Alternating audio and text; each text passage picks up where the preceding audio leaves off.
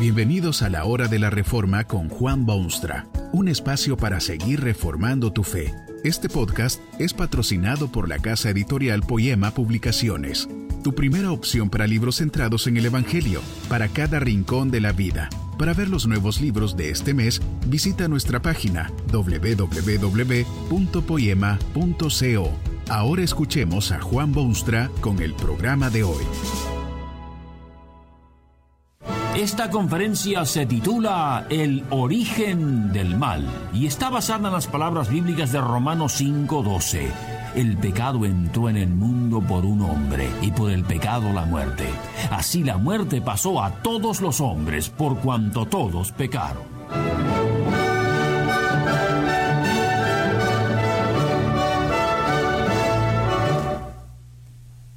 ¿De dónde viene el mal en el mundo? Usted sabe que de mal está lleno su mundo. ¿Por qué será que el hombre comete homicidio, por ejemplo? El hombre del mundo entero miente. No hay civilización ni antigua ni moderna que apruebe tal cosa como el adulterio. En todas partes, sin embargo, el adulterio se comete. ¿Por qué será que el hombre hace estas cosas que todos condenan como malas? ¿Tiene usted una idea de la envergadura del mal en el mundo? Tal vez oyó de atrocidades cometidas en pueblos primitivos, pero ¿no es acaso cierto que atrocidades cruelísimas se cometen en países de avanzada? Campos de concentración en guerras mundiales y carnicerías despiadadas de semejantes, guerras civiles que derraman sangre fraternal y odios raciales y la atrocidad de crímenes cometidos por delincuentes juveniles en las grandes urbes.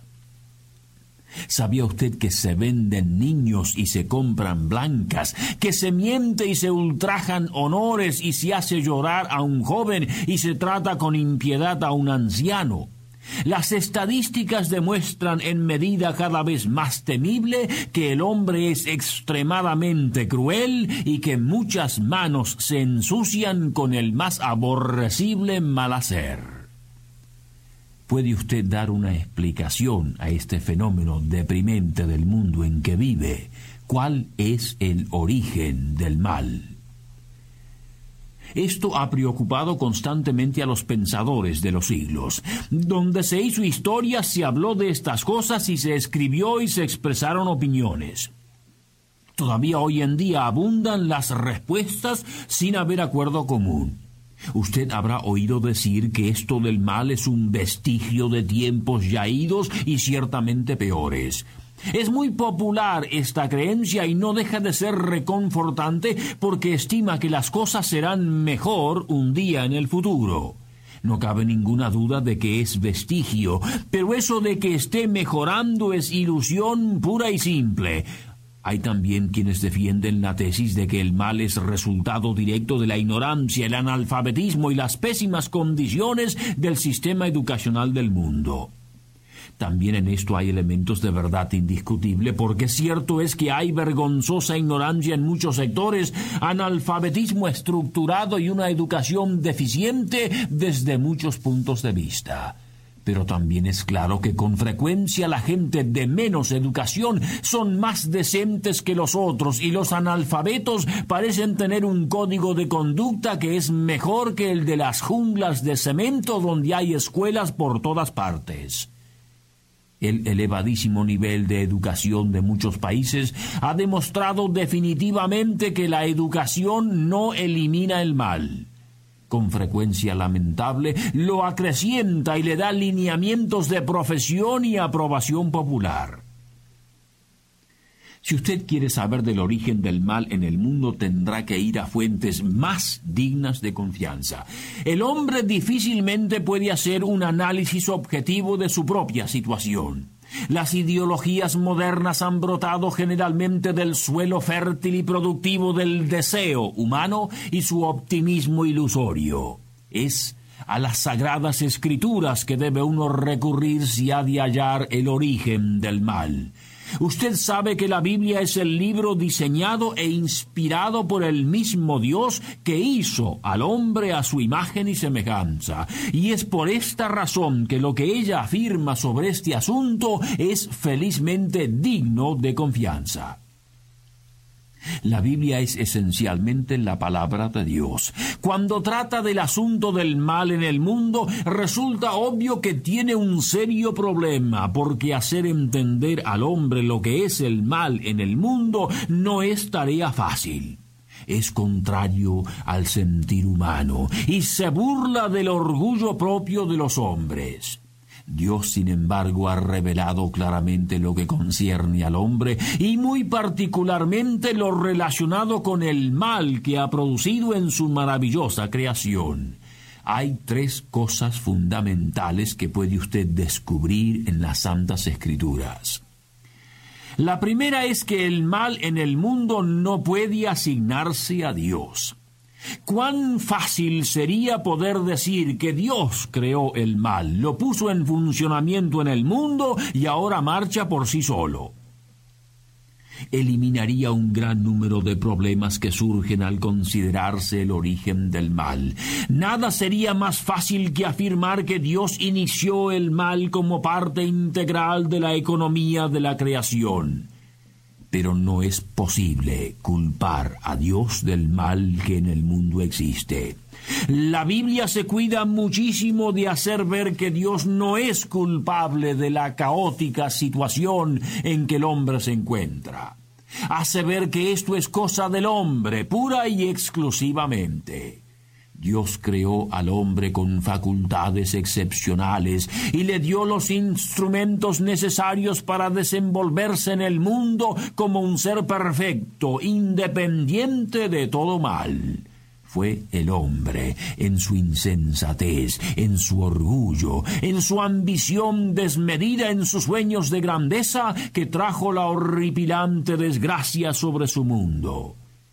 En el relato bíblico descubre usted al hombre original en su estado de perfección. También descubre que Dios lo puso a prueba, dándole una orden categórica sobre lo que debía hacer y lo que no. Cuando llegó el momento crucial y decisivo, el hombre prefirió la desobediencia a la fe, prefirió hacer su propia voluntad en vez de la divina prefirió deliberadamente torcer el sendero en vez de mantenerlo derecho. Dios le dio absolutamente todo lo necesario para triunfar y obtener la victoria, pero el hombre escogió el fracaso y la derrota. Fue el hombre quien trajo el mal al mundo.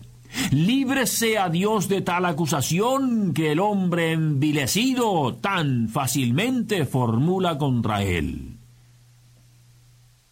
En segundo lugar, la palabra de Dios establece una directa relación entre el mal en el mundo y las fuerzas diabólicas del universo.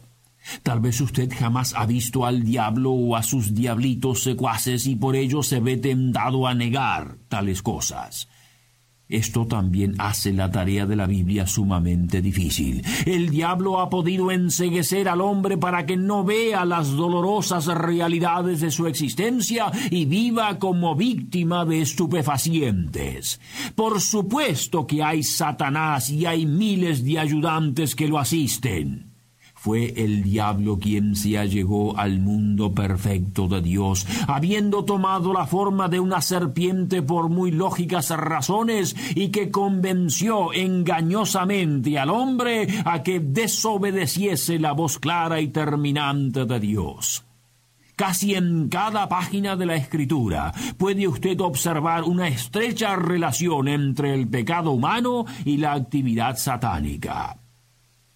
No solo intervino Satanás en el jardín de Edén, sino que hizo sobrehumanos esfuerzos siglos más tarde para evitar que Cristo fuese redentor del pecado. ¿No habla el apóstol Pablo repetidamente además de esa lucha que los creyentes tienen en el mundo? El apóstol definió esa batalla en términos de fuerzas espirituales aunque invisibles. Esto es lo que dijo, por ejemplo. No tenemos lucha contra carne y sangre, sino contra principados, contra potestades, contra los gobernadores de las tinieblas de este siglo, contra huestes espirituales de maldad en las regiones celestes. El diablo tuvo muchísimo que ver en lo que al origen del mal se refiere, y tiene muchísimo que ver en eso de mantener el mal en el mundo. Se está llevando a cabo una batalla mortal entre el Dios del bien y el Satanás del mal en este mismo instante, y todo ser humano es partícipe, consciente o inconsciente, en esta guerra sin cuartel. Hay otra dimensión en las escrituras en esto del origen del mal. Desde el momento inicial hacen ver al hombre que debe sufrir las consecuencias desgraciadas de su conducta deformadora. Dios hizo un mundo moral, y es pura insensatez creer que el hombre puede hacer el mal, introducirlo en el mundo, vivirlo sin severísimos resultados. La Biblia hace ver que el pecado humano tiene terminantes e inmediatas consecuencias. En cuanto el hombre pecó, Dios se acercó para demostrarle las horripilantes consecuencias de lo que había hecho. Murió instantáneamente, es decir, se vio separado de Dios que era su vida y su sostén. Esto quedó categóricamente simbolizado en que Dios expulsó al hombre de su habitación ideal y puso a la puerta del huerto de Edén un ángel con espada de fuego, para que el hombre no pudiese entrar ya a aquel recinto de felicidad absoluta. Dios dejó ver también en términos mucho más concretos todavía que el pecado tiene consecuencias aplastantes. El hombre fue obligado a trabajar, a labrarse su futuro, a cultivar sus tierras con el sudor de su frente y así comer su pan. El círculo íntimo de su familia se vio afectado, porque se produjo un espíritu de sospecha entre esposo y esposa, y el bello proceso de tener hijos fue directamente afectado, todo como consecuencia del mal que el hombre produjo. Esas consecuencias se han multiplicado miles de veces desde entonces usted puede ver la necesidad de alguien que lo saque de ese pantano en que se encuentra. El pecado entró por un hombre y por ese pecado la muerte. Por Jesucristo entró la esperanza de nuevo, la única esperanza. Que este mensaje nos ayude en el proceso de reforma continua según la palabra de Dios. Si quieres profundizar en la exposición bíblica, puedes buscar más recursos en www.poema.co. Allí encontrarás libros que te ayuden a entender la palabra de Dios y aplicarla a tu vida. Poema, el Evangelio para cada rincón de la vida. Nos vemos en el próximo episodio de La Hora de la Reforma con Juan Bonstra.